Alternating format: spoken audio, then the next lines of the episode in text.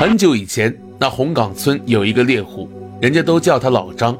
他为人老实本分，常年靠打猎为生。由于住在深山老林里头，所以啊，一直没有女人愿意嫁给他。有一年，老张上山打猎，发现自己布置的陷阱里有猎物。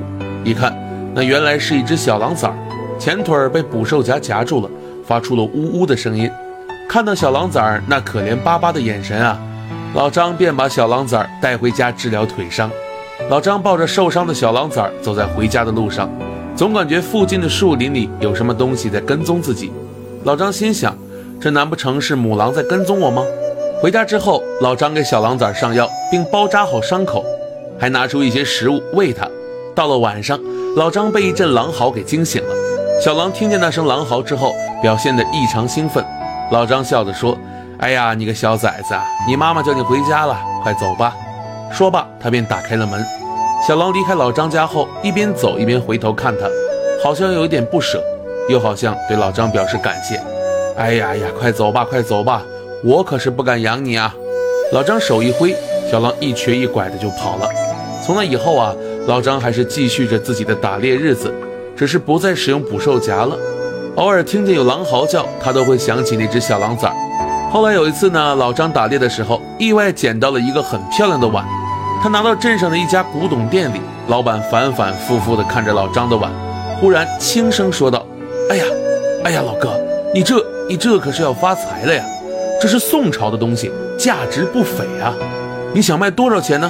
老张一听，这是一个好东西，但因为不知道开个什么样的价钱，所以打算先不卖，等了解了价钱后再出手。不知为何。老张有个古董的事情被一帮贼人知道了。一天夜里，七八个贼子找到了老张家，闯进了几个人。老张顺手抄起门后的铁叉，大喝一声：“你们是谁呀？来我家干什么？”嘿嘿嘿，听说你弄到一个宋代的古董是吗？要想活命的话，就把它交给我们，否则你小命不保。说话的是为首的那个贼人啊！原来你们是要抢东西，除非把我杀了。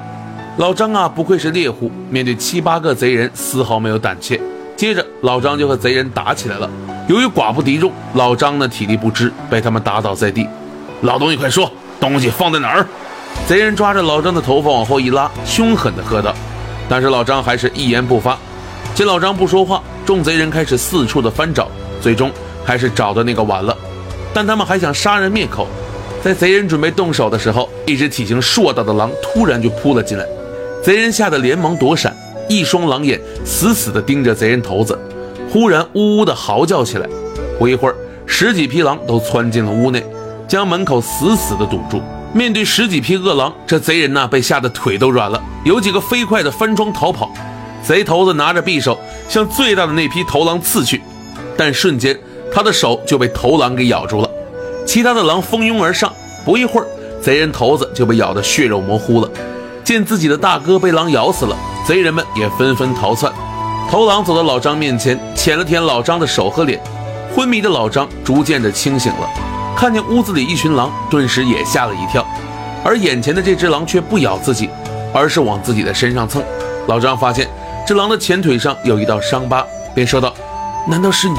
你你你是当年那只被我救下的小狼崽吗？”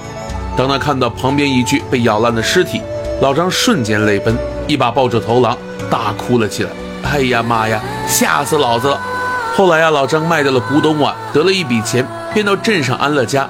但是他还是会经常买一些肉，放在山中老屋子门口那儿，等着狼群来吃。感谢您的收听，听说听完故事，点赞加关注的朋友们，身体会越来越好，财源会越来越广进，家庭会越来越和谐。